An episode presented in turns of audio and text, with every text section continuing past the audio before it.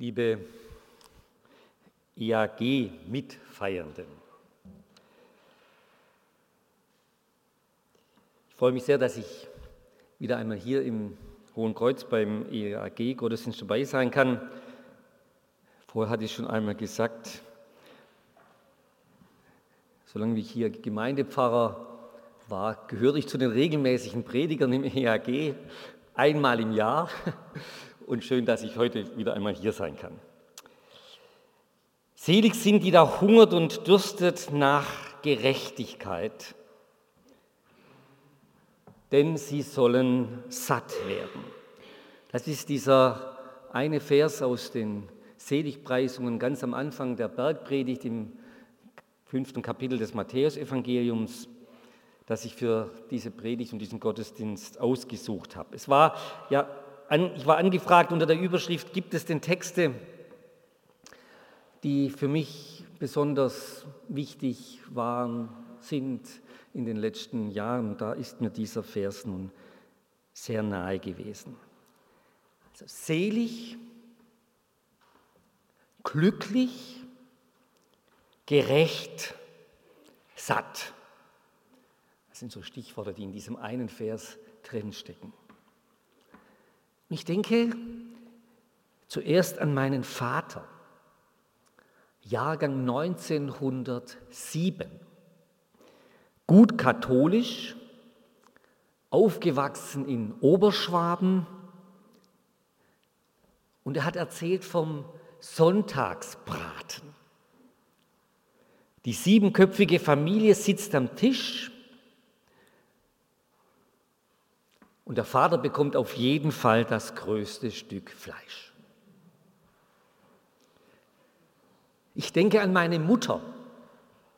Sie war Auszubildende in einem großen Unternehmen in Chemnitz. Auf dem Tisch des Chefs stand immer eine kleine Schale mit Schokoladenstückchen. Meine Mutter konnte sich nicht daran erinnern, dass ihr jemals ein Stückchen Schokolade angeboten worden wäre. Und ich denke an meine Großmutter, die sich gegen den Blockwart der Nationalsozialisten aufgelehnt hatte und sich darüber beschwert hatte, dass ihr Sohn, also mein Onkel, jede Woche nach der Gruppenstunde der Hitlerjugend wieder mit zerrissenen Kleidern oder beschädigten Schuhen nach Hause kam. Mein Großvater saß in der Stube und versuchte sie zu beschwichtigen, sei doch ruhig, sonst holen sie dich auch noch.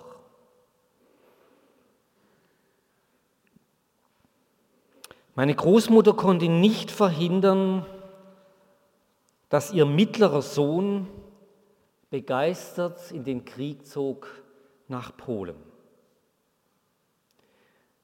Bei seinem ersten Heimaturlaub hörte sich das dann alles ganz anders an, als er davon erzählte, wie er hätte ein Haus räumen sollen und eine Frau vor ihm stand und jammerte und um Barmherzigkeit flehte. Es hätte seine Mutter sein können. Er kam nicht mehr zurück aus Polen.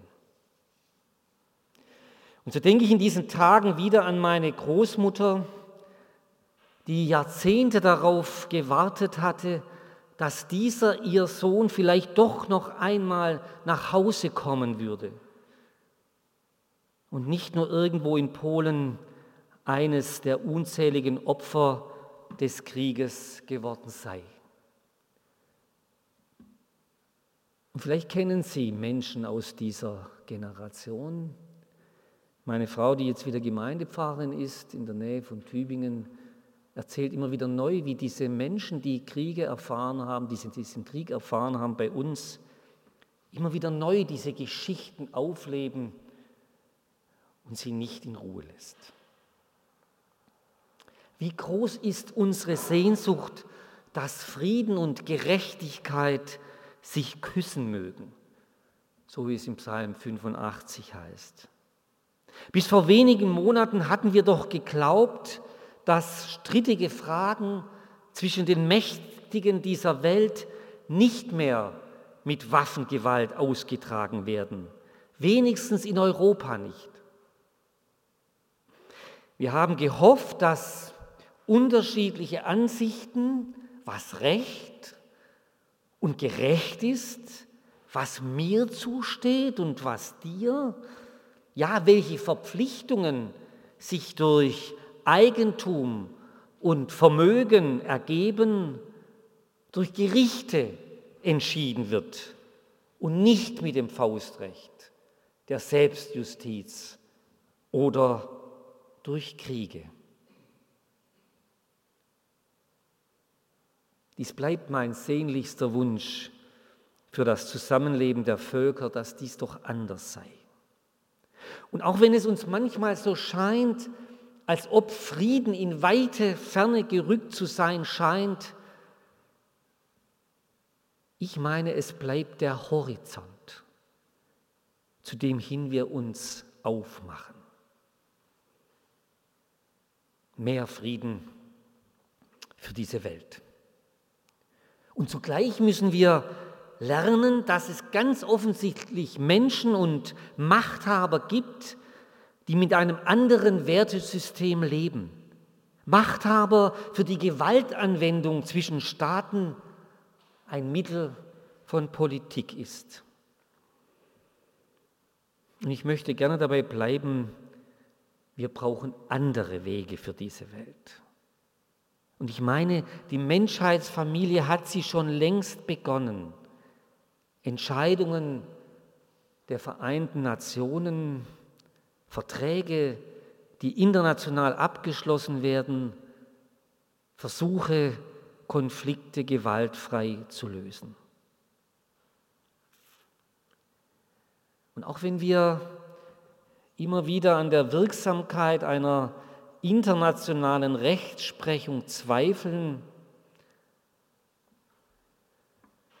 ich vertraue darauf, die Menschheit wird als Ganzes nicht mehr hinter die Errungenschaften der Menschenrechte, der internationalen Gerichtshöfe oder Kriegsverbrechertribunale zurückfallen. Es sind Meilensteine der internationalen Rechtsgeschichte. Der Schrei, der Schrei nach Gerechtigkeit in dieser Welt wird nicht verhallen.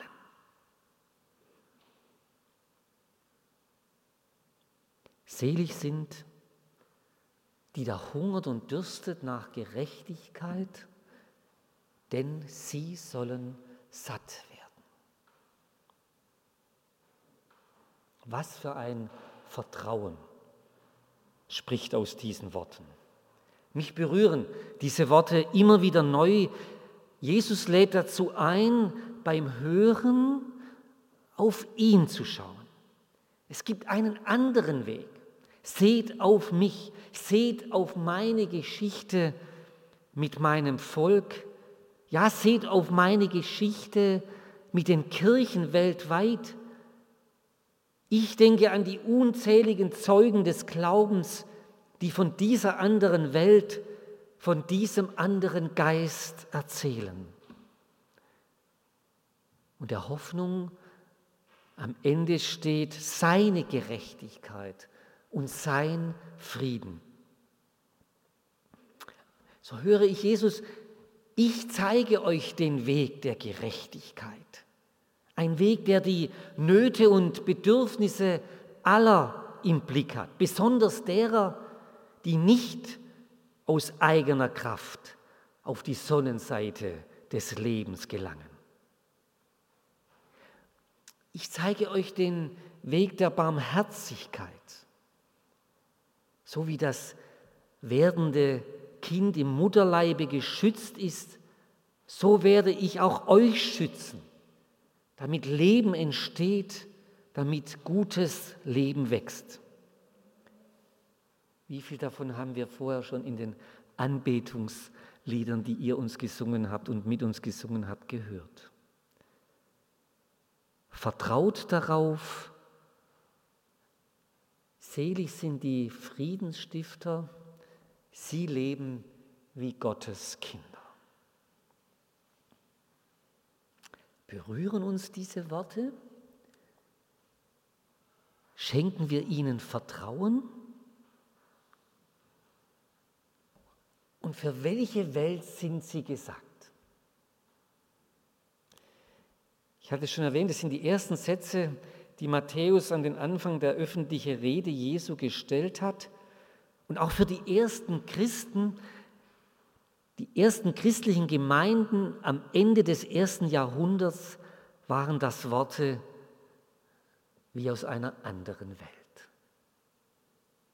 Sie hatten es nicht leicht als kleine Minderheit am Rande des großen römischen Reichs. Wie sehr hofften sie auf mehr Gerechtigkeit in ihrem Umfeld, in ihrer Welt.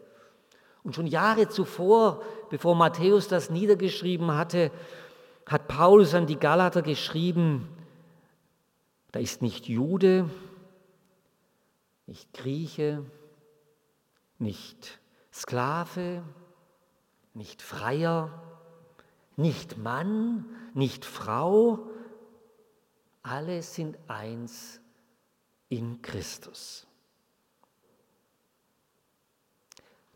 Und so erinnerten sich die ersten Christen an diesen Jesus, er hatte eine Botschaft der Hoffnung und des Trostes für alles. Und Jesus hat sich eingereiht in die lange Tradition der Propheten. So erinnert er unter anderem an den Propheten Jesaja. Dann werden die Augen der Blinden aufgetan und die Ohren der Tauben geöffnet werden, dann werden die Lahmen springen und die Zunge der Stummen wird frohlocken. Lassen wir uns davon berühren. Diese große Erzählung der Hoffnung und des Trostes bewegt Menschen, bewegte Menschen seit der, den Zeiten von Jesaja und Jesus. Und diese Worte geben Kraft und Trost noch in den größten Herausforderungen. Und nun ein paar kleine Erinnerungen an meine letzten acht Jahre. Ich denke an die Verkäuferinnen, die am Sonntag helfen sollen, dass der Umsatz stimmt. Und gut, dass in Deutschland der Sonntag besonders gut geschützt ist. Zur Arbeitsruhe und zur seelischen Erhebung, so steht es im Grundgesetz. Ich denke an die vielen kleinen und mittleren Unternehmen in unserer Region, die für die großen Automobilkonzerne arbeiten und sich oft in großer Abhängigkeit erleben. Und mit dem Hinweis auf den internationalen Wettbewerb massiv unter Druck kommen. Ich denke an die Hunderte von Unternehmen in unserem Bundesland, die sich darum bemühen, die Ziele der Nachhaltigkeit und des sozialen Friedens in ihrem Unternehmen zu leben und für alle Mitarbeiter und Mitarbeiterinnen erlebbar zu machen. Und ich denke an die Firmenlenker und Firmenlenkerinnen, die im Blick auf die Politik sagen, gebt uns doch klare Rahmenbedingungen, damit nicht nur wir, sondern sich alle an den Zielen der Nachhaltigkeit orientieren müssen. Ich denke an die vielen Fremdarbeiterinnen aus Südost- und Osteuropa, die unter zum Teil unsäglichen Bedingungen in der Fleischindustrie arbeiten. Viele werden um ihren Lohn betrogen und viele müssen für in unserem Land unwürdige Bedingungen in Mehrbettzimmern zu, horrenden Preisen hausen. Und ich denke an die Frauen im Leonardsviertel in Stuttgart, die weder lustvollen Sex noch Arbeit haben sondern von ihren Freiern und Bordellbesitzern ausgebeutet und oft gedemütigt werden. Selig sind, die da hungert und dürstet nach Gerechtigkeit. Ich sehe vor mir, wie ich mit meinem katholischen Kollegen über die Baustelle von Stuttgart 21 gehe und erlebe, wie gut es den Mitarbeitern tut, dass da einer da ist, der sie kennt und der Zeit hat für sie. Ich denke an die Allianz für den freien Sonntag. Ihre jahrelange Arbeit bringt Früchte. Jetzt prüfen Kommunen und Rechtsaufsichtsbehörden ernsthafter, ob sie einen verkaufsoffenen Sonntag gewähren dürfen oder nicht. Ich freue mich, wie die Allianz Mobilitätswende für Baden-Württemberg gesellschaftliche Akteure zusammengebracht hat, Umwelt- und Mobilitätsverbände, das ist nichts Besonderes, aber eben auch Gewerkschaften, die dabei sind und die überlegen, wie eine Mobilitätswende vielleicht gestaltet werden könnte. Menschen wollen sicherer Rad fahren, Menschen wollen weniger gesundheitliche Beeinträchtigungen durch Lärm und Gestank an stark befahrenen Straßen. Und es geht eben auch um gerechte Teilhabe an der Mobilität. Viele Menschen sind weit davon entfernt, selbstbestimmt zu entscheiden, wie sie von A nach B kommen. Und viele können sich manche Mobilität gar nicht leisten es gibt auch Mobilitätsarmut. Selig sind die, die da hungert und dürstet nach Gerechtigkeit. Eine Verheißung und ein Versprechen, das Menschen seit 2000 Jahren anspricht und bewegt. Für nicht wenige ist die Sehnsucht nach Gerechtigkeit nicht nur Antrieb im persönlichen Umfeld, sondern auch im Blick auf die Rahmenbedingungen, die unser gesellschaftliches Miteinander regeln. Wir benötigen gute Bedingungen, damit es uns allen leichter fällt, unser Zusammenleben besser zu gestalten und besser zu organisieren. Keiner kann die Zukunft alleine bauen. Noch einmal Mobilität. Damit mehr Menschen sicher und gerne Rad fahren, braucht es einfach mehr und sicherere Radwege. Die kann ich mir halt nicht alleine bauen.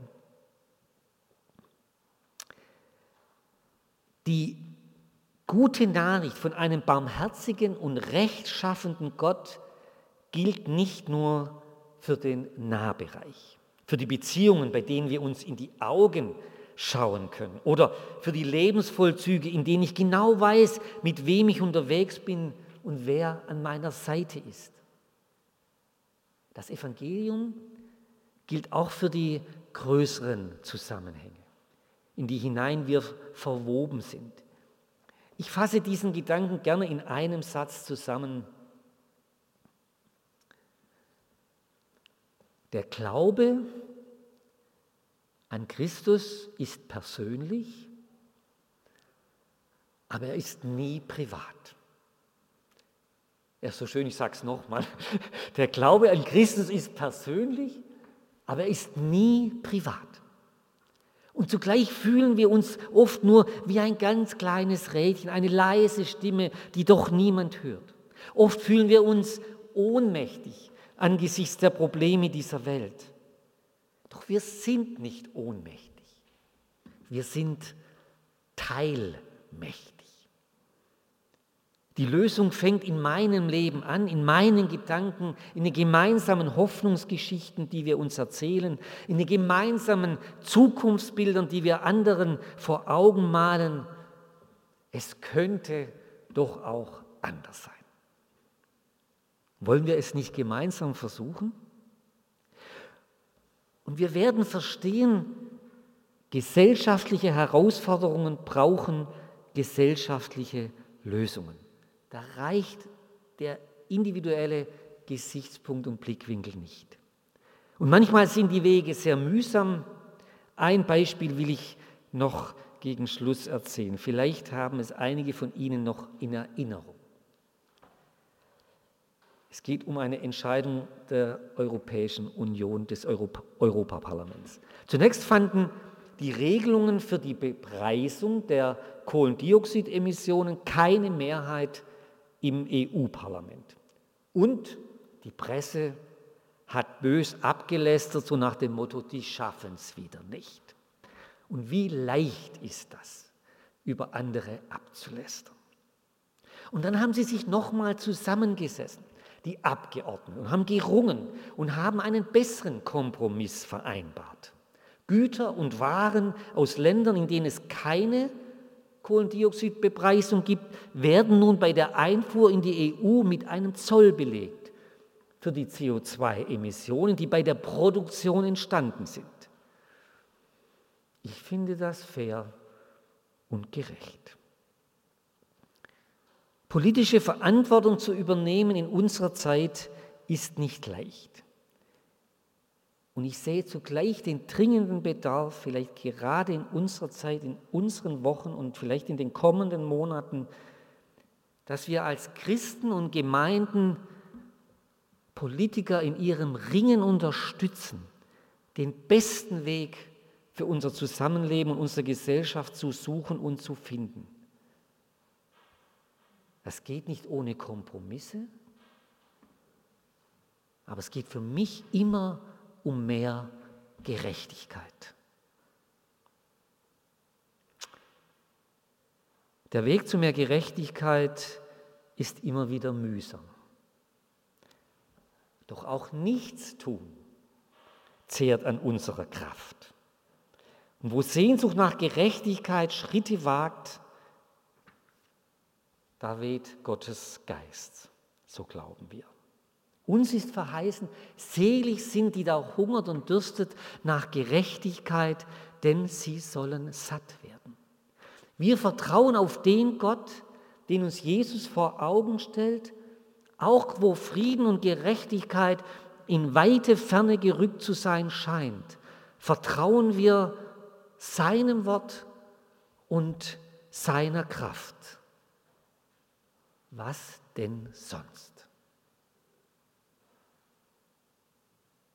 Wir wollen uns glücklich schätzen, dass wir von seiner Zusage her leben und nicht aufhören, diese Botschaft der Welt zu sagen. Und noch einmal Worte aus dem Propheten Jesaja. Er stärkt die müden Hände und macht fest die wankenden Knie. Sagt den verzagten Herzen, seid getrost, fürchtet euch nicht, Seht, da ist euer Gott. Er kommt und wird euch helfen. Amen.